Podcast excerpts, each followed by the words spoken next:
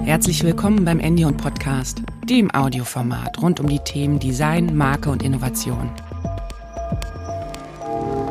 Präsentiert vom Rat für Formgebung. Unser Host Martin Pauli spricht mit Expertinnen über die großen Transformationsfelder in der Architektur. Zirkularität, neue Materialien und Technologien, Automation und Digitalisierung sowie Geschäftsmodelle. Martin ist Global Circular Economy Services Leader bei der internationalen Beratung ARUP und entwickelt in dieser Rolle Strategien für kreislauffähige Design- und Geschäftsmodellinnovation. Darüber hinaus ist er Mitglied im Innovationsbeirat der Deutschen Gesellschaft für nachhaltiges Bauen. Willkommen zu einem weiteren Endion Podcast, in welchem wir uns mit dem Thema Architektur und Transformation beschäftigen. Der Rat für Formgebung hat diese Reihe initiiert, um zu informieren, zu inspirieren und den Einfluss von Designern, Architekten und der gesamten Branche im Kontext von Nachhaltigkeit sichtbar zu machen. Wenn Sie sich fragen, welcher Zusammenhang zwischen einem ehemaligen Berliner Frauengefängnis, welches in ein Restaurant und Hotel umgewandelt wurde, einem Dachpark auf einem Bürogebäude und dem Hauptbahnhof in Chemnitz bestehen, dann wurden all diese Projekte realisiert vom Büro Grüntuch Ernst, deren Mitgründerin ich heute hier begrüße. Almut Grüntuch ist Architektin, hat 2006 die 10. Architekturbiennale gemeinsam mit ihrem Partner Arman Grüntuch kuratiert und ist zudem Professorin in Braunschweig und an der Akademie der Künste Berlin. Willkommen, Frau Grüntuch. Ja, ganz herzlichen Dank für die Einladung. Ich freue mich aufs Gespräch. Wenn Sie auf Ihr Studium und den damaligen Kontext zurückblicken, worin liegen die wesentlichen Unterschiede zur Ausbildung heute? Ja, das ist ganz interessant. Da gibt es tatsächlich viele Dinge, die mir auffallen, die sich extrem verändert haben. Es fängt schon damit an, dass das Bauen im Bestand zu meiner Studienzeit immer so ein bisschen in der zweiten Reihe war. Die nicht so begabten Entwerfer haben sich dann vielleicht dieser Themen angenommen und es ging eigentlich sozusagen darum, solitäre ikonografische Architekturskulpturen in die Welt zu bringen. Und das waren so die aufregenden Projekte, die diskutiert wurden. Und wie gesagt, Bauen im Bestand war so ein bisschen zweite Reihe. Das hat und muss sich extrem ändern. Es ist auch so, dass das in der Lehre zunehmend eine Rolle spielt, weil das einfach eine Aufgabe ist, die viel stärker auf uns zukommen wird. Und das Erste, was ich gemacht habe an der Uni, ist das umzubenennen, weil ich wollte von diesem Bauen im Bestand weg und äh, nenne diese Reihe Bestand als Ressource, weil genau das ist es. Also es ist unsere materielle und kulturelle Ressource, die wir erben in der Stadt und äh, womit wir einfach weitermachen müssen. Und das ist im Grunde auch fast komplizierter oder anspruchsvoller, weil man eben nicht Tabula Rasa Start machen kann, sondern man muss sich erst richtig auseinandersetzen mit den vorhandenen Identitäten, die mehrschichtig widersprüchlich sind. Man muss die Konstruktionsprinzipien verstehen. Man muss bewerten, welche Materialien sind sozusagen wichtig für den Erhalt, welche haben vielleicht humantoxologische Probleme. Also das ist eigentlich ganz schön kompliziert geworden. Würde ich auch so unterschreiben. Ich kann mich auch noch an mein Studium erinnern, da war das Bauen auf der grünen Wiese tatsächlich auch, äh, stand immer noch im, im Vordergrund. Das heißt, das, was ich dem so entnehme, ist, dass äh, es natürlich unterschiedlichste Themen gibt, dadurch Bauen wahrscheinlich auch komplexer äh, geworden ist, weil ich auf einen ganz anderen Kontext reagieren muss. Sie haben die Themen Material, Ressourcen, Konstruktion erwähnt. Ist Bauen im Bestand dementsprechend anspruchsvoller als das Bauen auf der grünen Wiese, auch in der Realität? Also grüne Wiese wollte ich jetzt eigentlich noch mal zum Anlass nehmen, auch das noch ein bisschen auszuholen. Also es ist natürlich nicht der einzige Unterschied im Studium.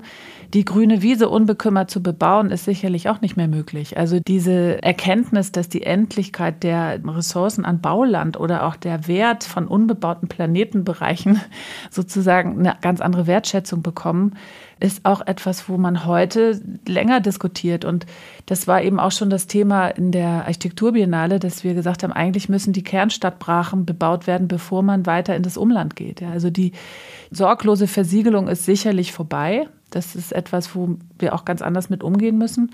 Und dann gibt es eigentlich noch einen dritten Aspekt, der sich verändert hat, vielleicht auch in der Lehre, die ich als Studierende noch bekommen habe und das, was, was jetzt gelehrt wird. Also bei uns gab es immer dieses Buch, was man mehr oder weniger unterm Tisch nur gelesen hat, irgendwie ähm, Architecture Without Architects. Da ging es irgendwie um dieses alte Wissen, dieses informelle Wissen, was eigentlich von unseren Lehrenden so ein bisschen belächelt wurde, was nicht richtig ernst genommen wurde. Und ich glaube, jetzt gibt es auch eine viel größere Rückbesinnung auch auf die ein oder andere Weisheit, die in den Bautechniken liegt.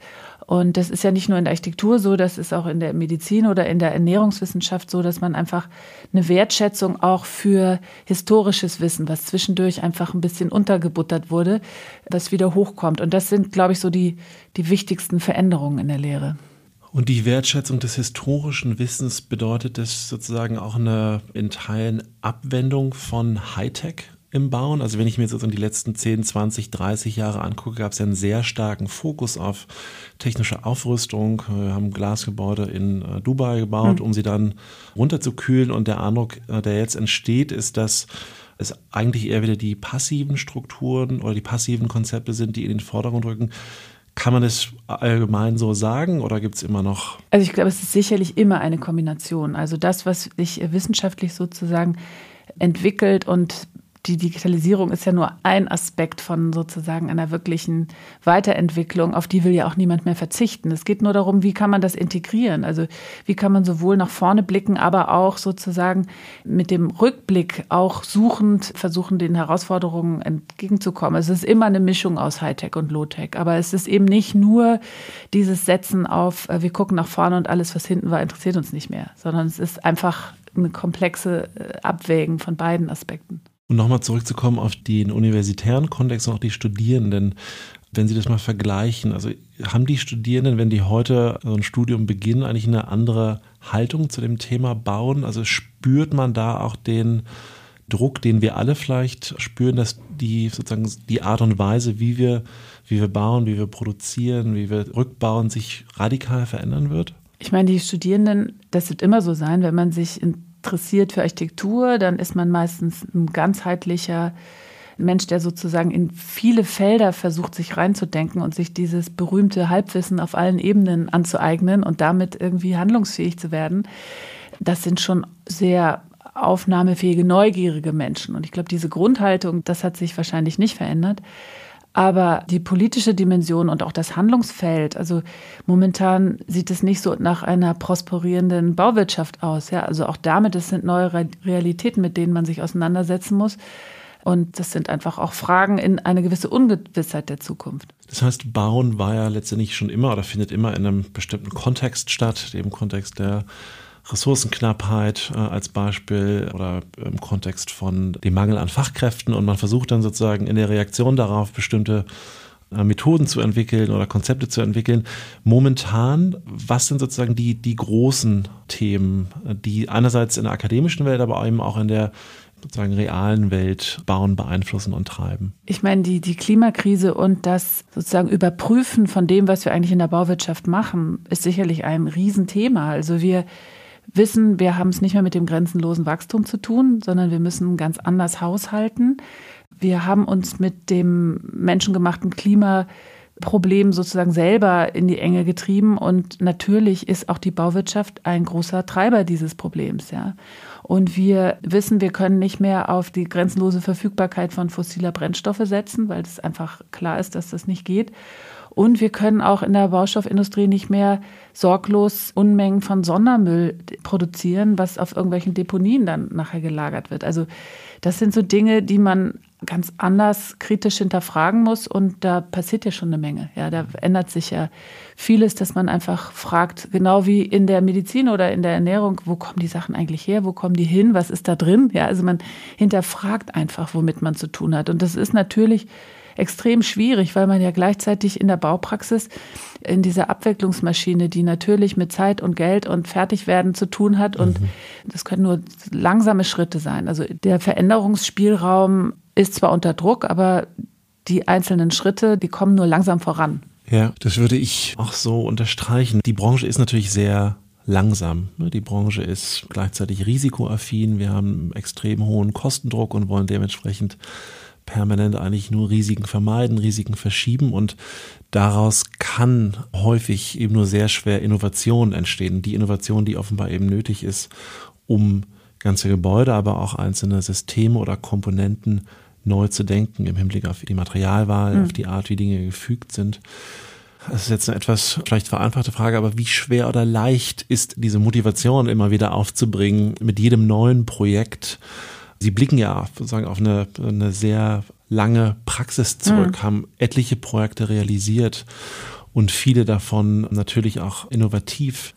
Also was für ein Schmerz im Zweifelsfall äh, ist es, solche Projekte tatsächlich in die Umsetzung zu bringen und wo und was sind die Abhängigkeiten? Ja, man versucht natürlich mit jedem Projekt, was man realisieren darf, in irgendeinem Schritt weiterzukommen, sozusagen etwas zu lösen, etwas auszuprobieren, auch ein Stück weit einen Bauherrn und da ist man sicherlich auch in einer gewissen Abhängigkeit mitzunehmen, auch das zu wagen. Ja, Sie haben ja vorhin schon Projekte angesprochen. Wir haben heute Nachmittag einen besonderen Tag, auf dem ich mich sehr gefreut habe. Es gibt ein Bürogebäude nördlich der Spree in Charlottenburg in der Darwinstraße, was wir für die Firma Bauwens realisieren konnten. In erster Linie ist es ein normales, herkömmliches Betongebäude als Großraumbüro.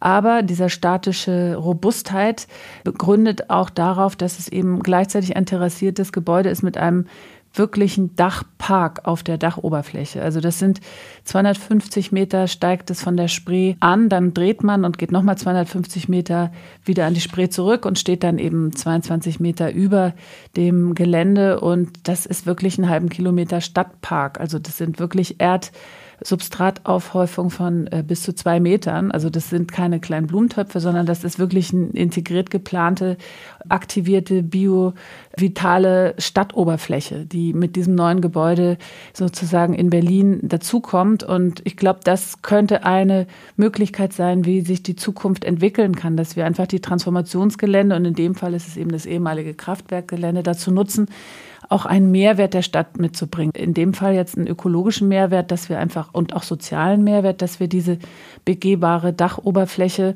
die eben begrünt ist und die eben, und das ist der Anlass heute, auch schon große vorgezogene Bäume sozusagen die schon über zwölf Meter hoch sind mit Sturmverankerung. Also da kommt auch ganz viel ingenieurtechnisches Wissen dazu, was auch erst in den Schnittstellendiskussionen entstehen muss dort äh, gepflanzt wird und damit eben auch das ein ernstzunehmender Park in der Stadt sein wird. Ja, sehr spannend. Sie haben jetzt in der Beschreibung das Thema Mehrwert erwähnt. Ja. Ökologischer Mehrwert, sozialer äh, Mehrwert.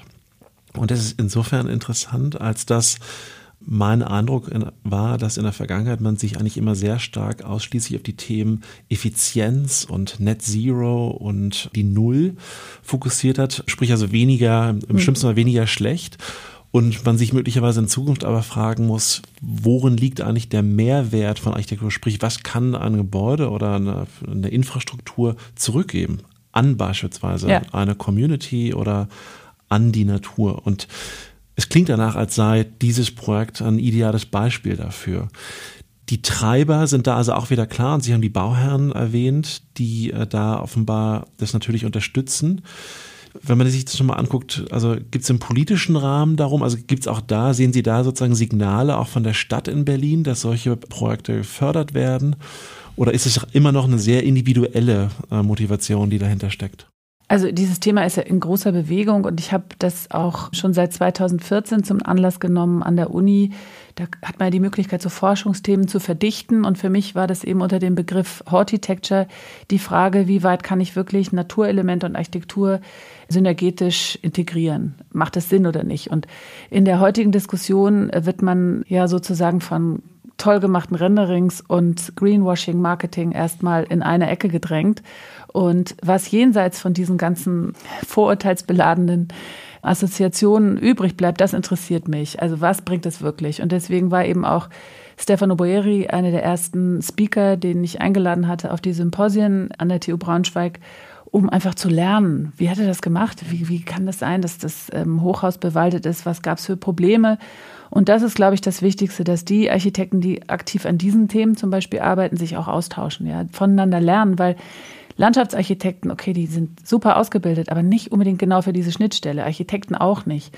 Und an der TU Braunschweig äh, sind wir eine Großfakultät mit den Umweltökologen und die haben mir erstmal beigebracht, dass natürlich auch die Hitzeinselprobleme, ein Teilschuld auch bei den Architekten liegt, ja, weil wir die Oberflächen, in denen wir uns in den Städten umgeben, die haben damit zu tun, wie heiß die Städte werden oder wie kalt sie eben bleiben und welche Oberflächenmaterialien oder Farben genutzt werden und einfach wie viel Erdsubstrat, wie viel Wasser, wie viel Grün das Mikroklima da bestimmt. Und natürlich, wenn man erstmal verstanden hat, dass jeder Baustein, jedes architektonische Produkt, jedes Gebäude Teil des Ökosystems ist, wenn man das erstmal verinnerlicht hat, dann ist das sozusagen wie so ein Switch im Mindset, dann muss man das auch wirklich als Aufgabe sehen. Und die ganze Frage der, das ist etwas, was sich, glaube ich, wirklich verändert hat, die Frage der haustechnischen Ertüchtigung von Gebäuden hat lange nur damit zu tun gehabt, wie kann ich energiesparsam sozusagen den Komfort der Benutzer des Gebäudes im Innenraum optimieren. Und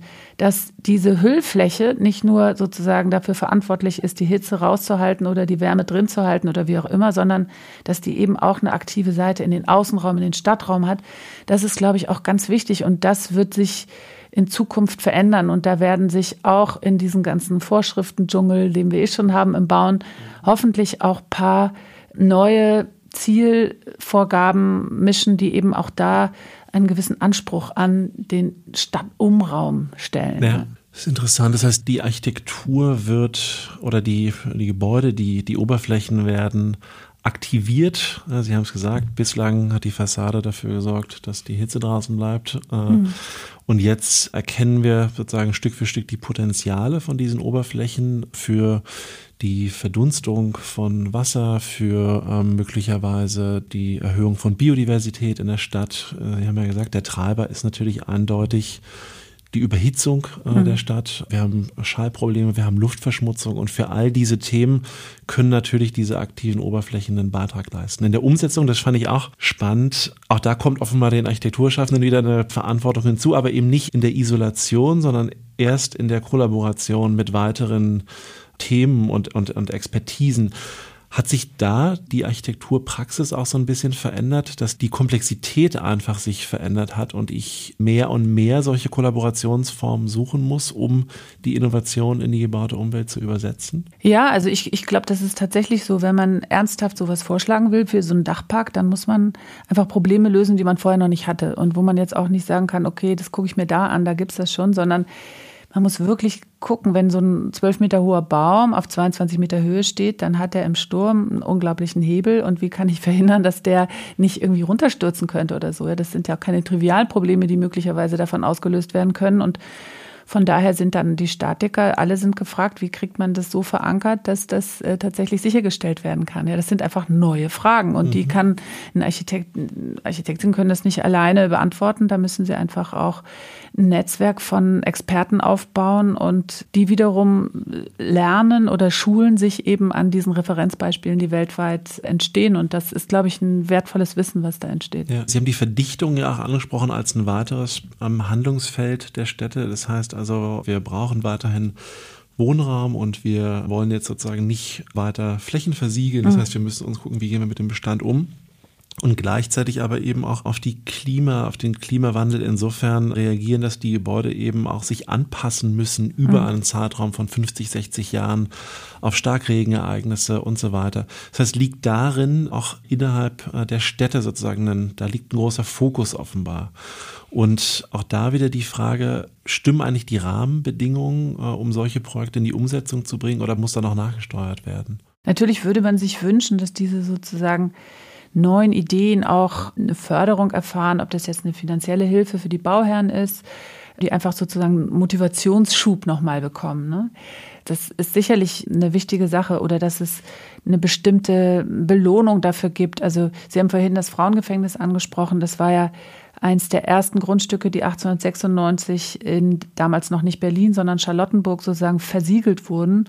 Und diese Folge von mehreren Höfen, die eben bis zu diesem Gefängnistrakt führen, die waren einfach jahrzehntelang versiegelt und im Zuge der Umnutzung haben wir eben mit sehr viel Zeit und ähm, Energie diese Entsiegelung wieder sozusagen zurückgeführt. Frei Otto nennt ja das Versiegeln der Städte das Sterilisieren der Erdoberfläche. Und tatsächlich ist es wunderbar zu sehen, wie dann sich nach Jahrzehnten sozusagen von toter Fläche sich äh, so ein Raum oder so eine, so ein Stück Erdoberfläche wieder erholt und ein grünen Hof. Äh, natürlich muss man da die eine oder andere Saison abwarten, bis der wirklich dicht ist, aber da hat Corona in diesem Fall mal geholfen.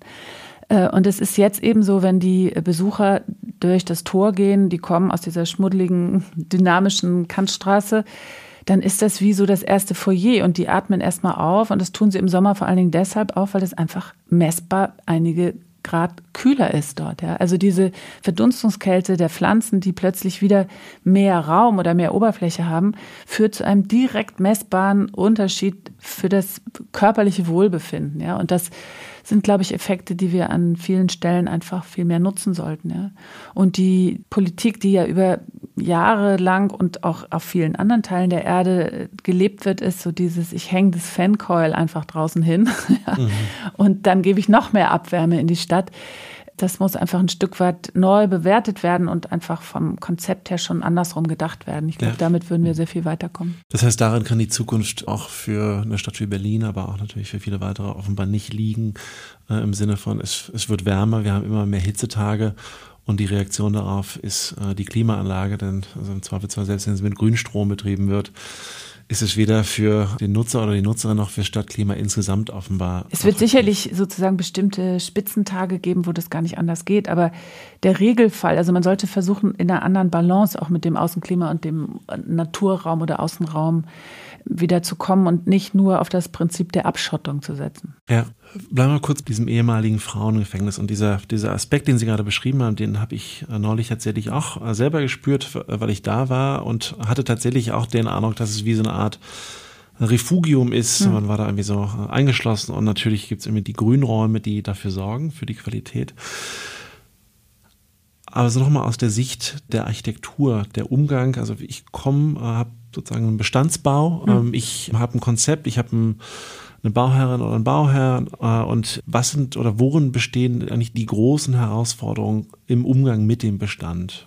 Also jetzt in unserem Fall war das so, mein Mann sagt immer, wir haben als Architekten angefangen und sind als Hoteliers gelandet sozusagen, dass ähm, wir gar nicht unbedingt so etwas geplant hatten, sondern, und das passiert eben manchmal, man begleitet befreundete Investoren, die sich für das eine oder andere Grundstück interessieren und bespricht dann mit denen, was man da für ein Potenzial sieht. Und in dem Fall war das eben so, dass die Person da gar kein Potenzial gesehen hat und auch mit unserem hartnäckigen Zureden irgendwie gar nicht das Gefühl hatte, dass das auf irgendeinem Excel-Sheet Sinn machen könnte. Während wir uns emotional da schon so reingesteigert hatten und dann irgendwann auch den Mut gefasst hatten, selber mit der Bank zu reden. Und ich glaube, da geht es jetzt natürlich in dem Fall um wirtschaftliches Risiko. Das ist für uns auch erst nach 30 Jahren Bautätigkeit möglich gewesen. Aber es geht eben auch darum, im Bestand, neben den ganzen Problemen, die derartig offensichtlich sind, und das ist bei vielen Gebäuden so, auch das Potenzial irgendwie zu entdecken und damit dann weiterzumachen. Ja, ich glaube, das ist eine der großen Fragen auch an die Entwurfsaufgaben der Architekten in der Zukunft. Ja, dass sie, obwohl in diesem Beispiel jetzt zum Beispiel ein Gebäude hat mit einem Einzeldenkmalschutz, mit lauter kleinen Sackgassen, die dunkel sind, die Fenster haben oberhalb der Aughöhe, mit einem ganz schwierigen ähm, Erschließungssystem, was eigentlich nur darauf abzielte, Leute voneinander zu isolieren. Also ganz viele Dinge, die einfach gar keinen Sinn gemacht haben oder, oder wenig Sinn gemacht haben für eine normale Nutzung. Eine Baustelle im Inneren eines Berliner Stadtblocks, wo man eigentlich gar nicht hinkommt. Also lauter Widrigkeiten. Ich will gar nicht anfangen von den geschichtlichen Ereignissen, also die schwarze Wolke der Zeit, in der die Widerstandskämpferinnen, die nach dem Hitler-Attentat dort inhaftiert waren, dort untergebracht waren. Also da gab es so viele Probleme, dass man eigentlich gar nicht wusste, wo man zuerst ansetzt und dass man trotzdem daran arbeitet, diese Potenziale, die man dann da entwickeln kann, überhaupt erstmal zu, also da, wo, wo die meisten Leute einfach nur Probleme sehen, müssen Architekten als Zwangsoptimisten, Berufsoptimisten sozusagen diese Potenziale aufspüren und dann mit denen weitermachen. Ja, das ist äh, insofern interessant, als also es klingt so ein bisschen danach, als sei oder häufig natürlich die initiale Reaktion auf, auf den Bestand weil Sie das Thema Excel-Sheets erwähnten. Mhm. Ähm, wenn ich sozusagen aus einer reinen Business-Case-Logik komme, habe ich natürlich häufig, komme ich zu dem Schluss, ja, abreißen und neu bauen. Mhm. Und das haben wir ja auch gesehen, würde ich mal sagen, ja. in den meisten Fällen, in den vielen Städten dieser Welt. Und da habe ich natürlich einen weiteren enormen Hebel äh, in Bezug zum Klima, denn ja. äh, überall da, wo ich sozusagen nicht neu baue, sondern mit dem Bestand umgehe, habe ich natürlich enorme Mengen, die ich spare in Bezug zu CO2, eingeschlossener Grauenergie. Klar, ich muss dann mit den bestehenden mhm. Materialien, den Strukturen umgehen. Und darin besteht natürlich auch eine enorme kreative Aufgabe. Haben Sie den Eindruck, dass sozusagen dieser Shift in die Zukunft, also dass man einfach deutlich mehr oder deutlich weniger abreißen wird, möglicherweise auch darf? Ist es erkennbar oder würden Sie sagen, naja, also aus der Praxis heraus ist es häufig immer noch so, dass eigentlich man lieber sagt, weg damit und dann so bauen, dass es für die nächsten 50 Jahre passt. Also das kann man natürlich überhaupt nicht pauschal sagen, sondern das sind immer Einzelfallentscheidungen. Man muss sich angucken, mit was für einem Gebäude hat man es zu tun.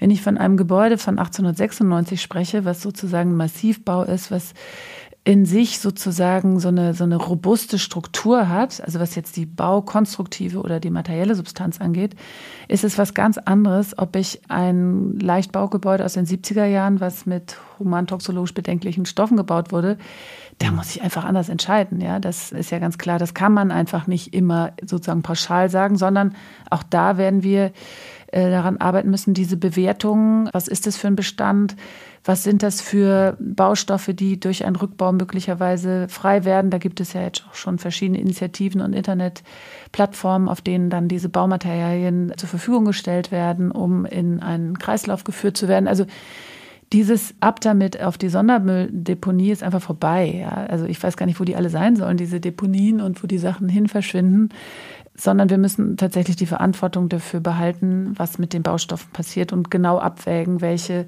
müssen tatsächlich entsorgt werden und auch nicht einfach verscharrt, sondern wirklich entsorgt werden. Und welche können weiter benutzt werden, wie auch immer. Und das macht es komplizierter, ja. ja. Klar, es macht es komplizierter. Und die Honorarordnung ist überhaupt nicht darauf angelegt, dass wir uns diese komplizierten Gedanken machen. Das ist auch klar. Da müsste es eine Veränderung geben. Und es muss natürlich auch, ja, ob das jetzt eine Abrissgenehmigung ist oder also es muss sozusagen auch einen Anreiz geben, mhm. sich damit intensiver auseinanderzusetzen.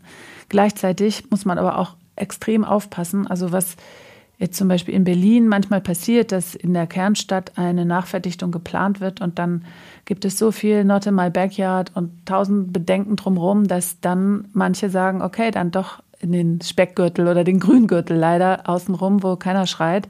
Und eigentlich müsste man da noch viel mehr schreien. Ja, aber das sind so Mechanismen, da wünscht man sich von der Politik, dass tatsächlich da sozusagen mehr gesteuert wird. Ich würde noch mal ganz gerne auf diesen Aspekt zurückkommen, den Sie gesagt haben. Äh, wir haben da ein äh, Gebäude, was jetzt nicht aus den 70ern ist, sondern äh, aus dem quasi vorletzten hm. Jahrhundert. Das heißt, wir haben bestimmte Merkmale wie ähm, lichte Raumhöhen und hm. bestimmte Materialien, die in dem Sinne äh, offensichtlich äh, deutlich zukunftsfähiger hm. sind als das, was wir noch vor 50 Jahren verwendet haben. Mit dem Wissen daraus, und vielleicht auch nochmal den Kreis an die Uni zu schließen. Also lernt man jetzt sozusagen systematisch daraus, welche Arten, Art und Weise zu konstruieren, welche Materialwahl ähm, ein Gebäude zukunftsfähig macht, um genau das zu vermeiden, dass ich eben in 50 Jahren wieder in eine Situation komme, dass ich sage, naja, ich habe eine neue Nutzung, mhm. äh, aber die lichte Raumhöhe reicht nicht, wir müssen eine andere Technik reinbringen, die Belichtung passt nicht, wir müssen das Gebäude abreißen. Also wie kriegt man sozusagen diese Zukunftssicherheit jetzt gewährleistet? Worauf fokussieren Sie sich da? Also das Erste ist mal, dass man, auch wenn man glaubt, für den Moment ein maßgeschneidertes Gebäude für die Zukunft entwickeln zu können, ist das schon alleine eine Anmaßung, weil die sich einfach so schnell verändert. Das ist einfach nicht so. Also Gebäude sind eigentlich darauf angelegt, auch immer wieder sozusagen eine Transformation zu erleben oder auch eine neue emotionale Aneignung zu erleben. Und die hat natürlich auch mit Materialisierung zu tun. Also es gibt nichts, was fertig ist und nicht veränderbar sein sollte. Ja, also die wenigsten Projekte sind so.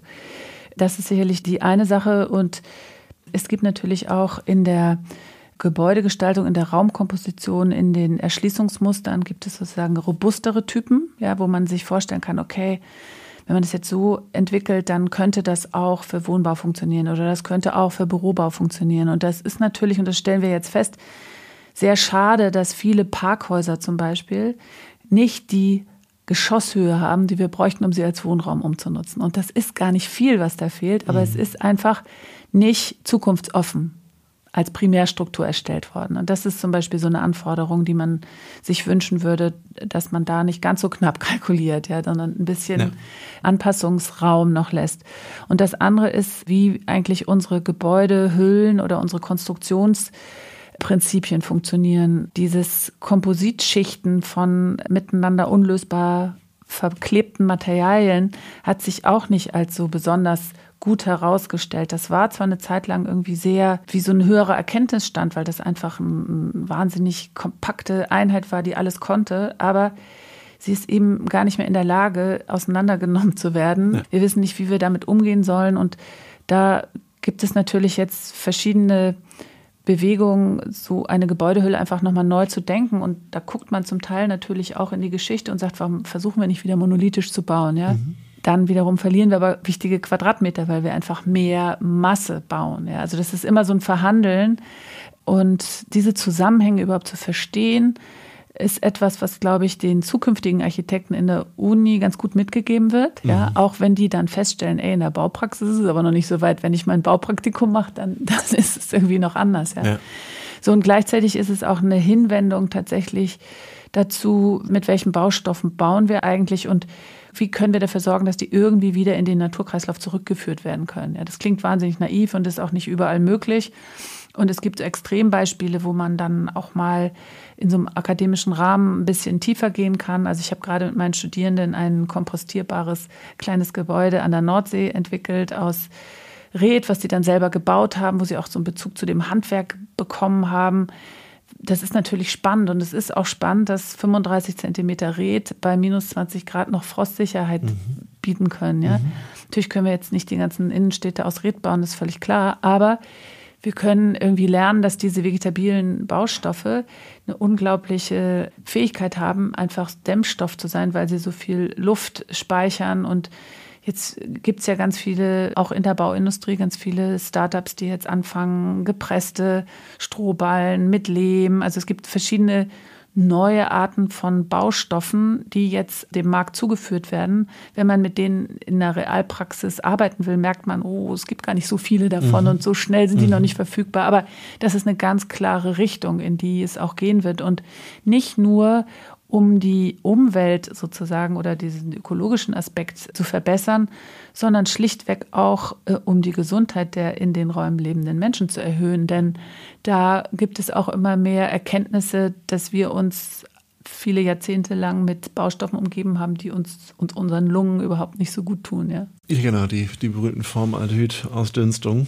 die man aus bestimmten Möbelhäusern kennt. Da waren jetzt viele Themen dabei, unter anderem die Zielkonflikte. Das heißt also, ich will einerseits, ähm, habe einen bestimmten Kostenrahmen mhm. oder habe ein bestimmtes CO2-Budget und habe andererseits aber Themen der Materialgesundheit oder der Fügung oder des Monolithischen das war sicherlich eins. Das andere, welche Dynamik jetzt offenbar auch in der Industrie entsteht, äh, eine bestimmte oder sich verändernde Nachfrage mhm. für ökologische Baustoffe tatsächlich auch zu bedienen. Mhm. Wir sind ja häufig immer in so einem, in so einem Modus, sozusagen die, die Industrie zu verteufeln für ihre Produkte, die man dann nicht zurückführen kann. Also da, aber ich glaube, meine Hypothese wäre schon, dass da natürlich eigentlich auch eine sehr große Innovationskraft vorhanden ist äh, und auch die Fähigkeit, Produkte Systeme, Bauteile so zu innovieren, dass sie eben zukunftssicher sind und man da häufig dann so auf den, auf den Bedarf wartet. Mhm. Aber aus dem Gespräch entnehme ich, dass dieser Bedarf natürlich Stück für Stück entsteht. Sicherlich noch nicht in dem Maßstab, in welchem wir es gerne mhm. hätten,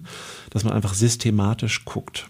Was wir in bestimmten Ländern sehen momentan in Bezug zu äh, Materialien, Zirkularität, CO2, ist dass äh, neue Metriken eingeführt mhm. werden, beispielsweise eine äh, Gesamtökobilanzierung für ein Gebäude mit einer CO2-Entsprechung sozusagen der Nordstern ist. Das heißt, ich kann ähm, bestimmte Designvarianten mir überlegen und kann sie dann immer wieder auf diese eine Metrik runterbrechen mhm. und habe damit so eine Orientierung. Das heißt, ich kann in sehr komplexe, sehr komplexe Abhängigkeiten ähm, auf eine Zahl runterbrechen. Haben Sie den Eindruck, so einfach ist es oder so einfach wird es sein, auch in Deutschland? Also der erste Schritt dazu, dass man überhaupt diese Dinge aufzeichnet und bewertet und auch in Zahlen umsetzt, ist ja, dass man diese Ganzheitlichkeit der Verantwortung übernehmen will oder sozusagen auch den Bauherren oder allen Akteuren eigentlich beim Bauen irgendwie Klarheit verschaffen will, was das eigentlich für Auswirkungen hat. Ne? Und weil natürlich Zahlen immer etwas sind, was man gut vergleichen kann, ja, mhm. wo man sozusagen sich bewerten kann, wo man sich einordnen kann, wo man irgendwie der Beste oder der Schlechteste oder wie auch immer sein kann, sind die dankbar, um so etwas zu vergleichen. Aber die sind natürlich nur eine Ebene, genau wie in dieser Diskussion muss man auch sehr vorsichtig sein, dass man nicht zu sehr in so eine One-Liner-Diskussion kommt. Ne? Natürlich ist Holz ein wunderbarer Baustoff und es ist total super, was es jetzt für gebaute Referenzen gibt. Es ist aber auch nicht die Lösung für alles. Weil wenn man genau hinguckt, bei manchen Projekten ist einfach aus Brandschutzgründen, aus Gründen, äh, vielerlei Gründen der Kunststoffanteil dann doch so hoch in der Holzbehandlung, dass es gar nicht mehr das Ziel eigentlich erreicht, was man sich damit wünscht. Oder auch, wo kommt das Holz eigentlich her, was wir dann bauen, ist auch noch nicht so ganz geklärt. Also nur damit kommt man nicht weiter. Also es, leider gibt es keine Entscheidung, die sozusagen einem diese Absolution erteilen würde, ja, sondern bleibt immer in diesem Konflikt, dass man in diesen Widersprüchlichkeiten handlungsfähig bleibt, ja, dass man zwar versucht, in eine gewisse Richtung die Dinge voranzubringen, aber mit einem Slogan schafft man es leider ja, nicht. Das ist äh, hochspannend, einfach weil daraus auch nochmal deutlich wird, wie komplex es am Ende doch ist und wie wenig wir dann eben doch systematisch gucken, dass das, was wir bauen, wie wir es bauen, eben tatsächlich auch wirklich darauf einzahlt, dass wir irgendwann mal ein 1,5 Grad Ziel erreichen. Das hat was damit zu tun, dass wir die Informationen nicht haben oder dass bestimmte Dinge einfach nicht äh, konkret bewertet werden. Wir haben jetzt beispielsweise uns den Fall angeguckt eines Bürogebäudes in London. Das hat den mhm. Preis bekommen für ein wahnsinnig äh, grünes, nachhaltiges Gebäude. Und wenn man sich aber da mal genau äh, anguckt, wo das eigentlich steht, dann sieht man, dass 70 Prozent der Gesamtlebenszyklusemissionen nach der ersten Stunde schon verpufft sind des mhm. Gebäudebetriebs. Mhm. Ja, das heißt also, die eingeschlossene Energie in, den, in dem Tragwerk, in der Haustechnik, in mhm. der Wartung derselben und so weiter, da ist einfach noch wahnsinnig viel zu tun. Und Sie sind beispielsweise ja auch in Jury-Sitzungen ja. für Wettbewerbe involviert. Haben Sie den Eindruck, dass man da eigentlich tatsächlich evidenzbasierte Entscheidungen treffen kann, wenn es um Nachhaltigkeit geht? Oder ist es eher noch so ein sich herantasten, diskutieren, qualifizieren? Also natürlich gibt es immer die Vorprüfungen, die schon mal diese Zahlenwerte versuchen irgendwie aufzunehmen und dann in Balkendiagrammen ineinander vergleichbar gegenüberzustellen, aber diese, das ist fast zu komplex, um es dann tatsächlich veritabel vergleichen zu können in so einem Vorentwurfsstadion. Ne? Natürlich erkennt man in so einem Wettbewerb, ob überhaupt eine Frage adressiert wird, ja, und mit welcher Ernsthaftigkeit. Und dann versucht man natürlich auch, sind ja immer mehrere Akteure beteiligt, also ob das jetzt die Stadt ist oder die Bauherrnschaft oder die Architekten, die müssen ja alle zusammenwirken und auch sozusagen das Gleiche wollen. Und da freut es einen natürlich, wenn man entweder in der Jury einen Wettbewerb, den man für zukunftsfähig oder den man für einen interessanten Baustein in einer Reihe von Entwicklungsschritten, die sich abzeichnen, äh, entdecken kann. Oder auch wenn man einen äh, Wettbewerb gewinnen kann. Also wir sind gerade dabei, in Stuttgart ein Gebäude zu realisieren, was ich doppelt interessant finde, weil es für eine Firma, die heißt Ballov ist, die in der Sensoriktechnologie führend sind, die sozusagen weltweit die Augen und Ohren der künstlichen Intelligenz herstellen. Und es ist trotzdem noch ein Familienbetrieb, der unglaubliche Wachstumszahlen hat und im Wettbewerbsverfahren konnten wir uns damit qualifizieren, denen für ihre Hauptverwaltung ein sehr großflächiges Bürolandschaft anzubieten, die eben durch, äh, von 14 Gärten durchdrungen ist. Also wo man obwohl man digital entmaterialisiert arbeitet eigentlich, trotzdem so einen ganz engen Naturbezug hat. Und ich glaube, dass das auch etwas ist, was im Zuge dieser zukünftigen Entwicklung nicht nur aus mikroklimatischen Verbesserungen, sondern auch, weil wir Menschen ohne diesen sensorisch analogen Bezug zu unserer Umwelt einfach eine Verkümmerung erfahren, wenn wir nur noch virtuell digital äh, unterwegs sind. Und da gibt es ja eine echte Verschiebung momentan und das ist in unserem ganzen Lebensumfeld. Und ein Thema, was mir besonders am Herzen liegt, ist der Schulbau, wo ich irgendwie leider feststelle, dass sehr viel auch einfach schnell gemacht werden muss, einfachst gebaut werden muss. Und dabei sind das eigentlich die Orte, wo wir die nächsten Generationen sozusagen verpflichten, jahrelang hinzugehen und wo sie im Gegen Zug zu der ganzen zunehmenden Digitalisierung eigentlich genau diese analogen Erfahrungen von Raum und Material dringend brauchen. Ja, das ist, ich kann es auch äh, aus eigener Erfahrung äh, als Vater von drei Söhnen, dass es tatsächlich häufig sehr traurige Orte sind und es ist fast schon obszön, wie groß die Diskrepanz ist mhm. zwischen sozusagen dem privatwirtschaftlichen Sektor der sich sozusagen solche neuen äh, Gebäude, ähm, neue Arbeitswelten und so weiter einfach leisten kann und dann im öffentlichen Sektor, und das kann man ja auch auf Krankenhäuser und so weiter mhm. beziehen. Ich sehe da auch ein riesen Handlungsfeld und es ist natürlich auch eine verpasste Chance, weil da ja nicht nur äh, die Schülerinnen und Schüler ähm, sind, sondern auch das Lehrpersonal mhm. den ganzen Tag das sozusagen als Arbeitsumfeld hat. Und ja, das ist eine Typologie, die eigentlich fast einen eigenen Podcast ja. verdient, sich da nochmal darum zu kümmern. Wir haben jetzt sehr stark auf die, sozusagen auf die gegenwärtigen, die wachsenden Herausforderungen fokussiert und besprochen. Wenn Sie jetzt mal möglicherweise 20, 30 Jahre nach vorne gucken, glauben Sie, kommen da noch andere Dinge hinzu? Also wie, wie sehen Sie die zukünftigen Herausforderungen eigentlich für, vielleicht nicht nur unbedingt für Gebäude, sondern insbesondere für die Städte als Ökosysteme? Also es sind jetzt natürlich äh, ganz unterschiedliche Fragen. Also die Herausforderungen, die in den nächsten 20, 30 Jahren sicherlich auch auf die Architekten und Architektinnen zukommen wird, ist diese zunehmende Digitalisierung. Also dieses schnelle Herstellen von Bildern. Ich staune manchmal, was die Studierenden so schnell produzieren, die dann aber im Grunde genommen das gar nicht durchdringen. Ja? Also mhm. das ist total irre. Und die künstliche Intelligenz wird natürlich liefern können. Ja, die werden Stereotypen verarbeiten können und Varianten bilden können und vieles von dem, was Architekten und Architektinnen machen, auch schneller können. Ja, und dann, man sieht das jetzt schon in Instagram, rechnet es mal ein bisschen wie Frank Gehry und jetzt mal ein bisschen wie Zaha Hadid und es ist erschreckend, was da so produziert wird. Ja.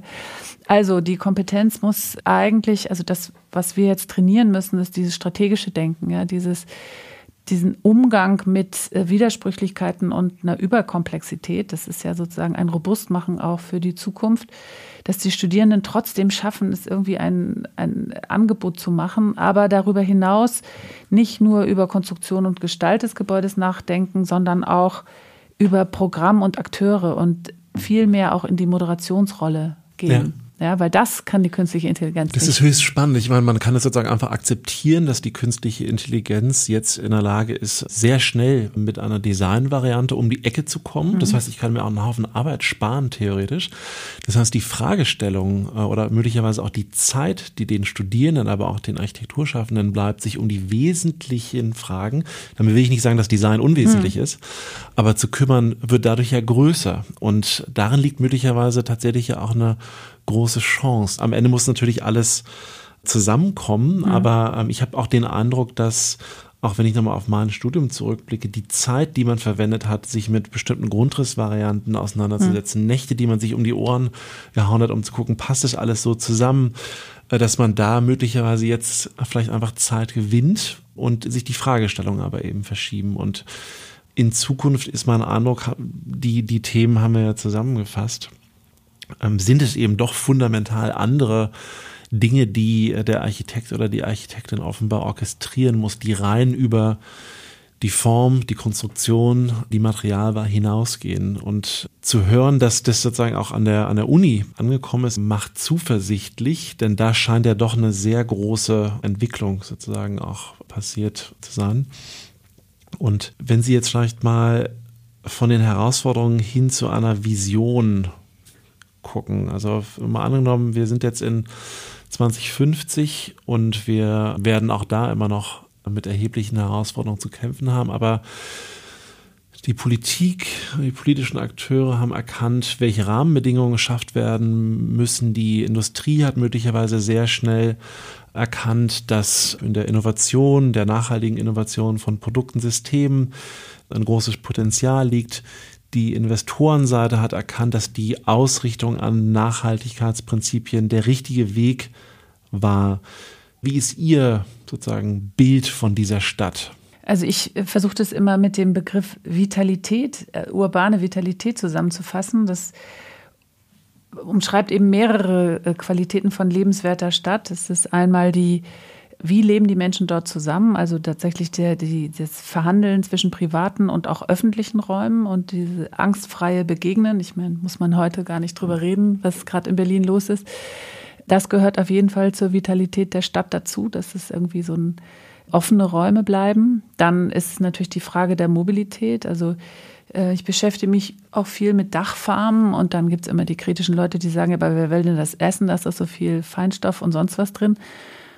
Und dann fragt man sich, das ist doch die gleiche Luft, die nicht nur diese Pflanzen, sondern auch wir in der Stadt haben, sollten wir nicht lieber daran arbeiten, diese Luft zu verändern. Ja? Also die Mobilitätswende wird natürlich den Vitalitätsfaktor der Stadt auch voranbringen. Wie schnell das jetzt wo und wann geht, das wird sicherlich unterschiedliche Dynamiken haben. Aber dass das etwas ist, wovon die Stadtgesellschaft profitiert, das kann man, glaube ich, in Kopenhagen oder wo auch immer einfach mal besuchen gehen und merken, das äh, bringt sehr viel. Und dann sind es natürlich das, was ich vorhin schon beschrieben habe, tatsächlich, welche Oberflächen haben wir eigentlich in den Kernstädten und wie begegnen wir einfach diesen verändernden Klimabedingungen? Können wir große Schlagregen aufnehmen oder führen die regelmäßig weiterhin zu Überflutung von unseren Kanalsystemen und Zurückstößen und so weiter? Also wie viel Schwammstadt mhm. können wir realisieren und wie viel Naturbegegnung können wir auch den Stadtbewohnern, das sind ja nicht nur die Kinder, das ist, sie alle freuen sich ja daran, sozusagen auch im innerstädtischen Bereichen ermöglichen. Ja. Und all das ist für mich sozusagen unter diesem Begriff Vitalität der Stadt zusammengekommen. Sehr interessant. Das heißt also, was ich dem entnehme, ist, dass trotz der vielfältigen Herausforderungen, Transformationen, die anstehen, darin natürlich auch ein erhebliches Potenzial für Innovation, für Neudenken, fürs Schaffen von neuen Lebensräumen, neuen Mobilitätsformen, von Natur in der Stadt liegen, die Stadt sozusagen die Oberflächen zu aktivieren, Materialien neu zu denken, ähm, die Art und Weise, wie wir Natur weiter in die Stadt bringen, wie wir Lebensmittel in der Stadt herstellen. All diese Dinge haben auf mich zumindest eine total positive Wirkung. Und wenn ich mir dann noch vorstelle, dass wir äh, Gebäude in Zukunft so konzipieren, dass sie äh, flexibel anpassbar sind an sich verändernde Nutzungen, dass gesunde Materialien äh, verwendet werden und dass ich insgesamt eine gebaute Umwelt realisiert habe, in der die sozusagen einfach einen positiven Beitrag leisten kann und nicht nur weniger schlecht äh, gemacht wird, dann guckt man ja eigentlich doch mit einer gewissen Zuversicht äh, nach vorne. Und wenn ich das mal so zusammenfasse, sind wir damit auch äh, mehr oder weniger schon am Ende dieses Podcasts. Ich fand das Gespräch sehr interessant, könnte es noch sehr lange weiterführen, weil die einzelnen Themen, die da drin steckten, eigentlich jeweils individuell vertieft werden könnten. Ich fand insbesondere auch äh, interessant, immer wieder diese Welten der Universität, der akademischen Welt und der realen Welt miteinander zu, zu vergleichen. Und in dem Sinne vielen Dank für äh, das angenehme und offene Gespräch. Wie immer, Kritik, Anregungen und Themenwünsche sind jederzeit willkommen unter endion.gdc.de. Die E-Mail-Adresse äh, und die Zusammenfassung findet ihr in den Show Notes. Vielen Dank. Vielen Dank.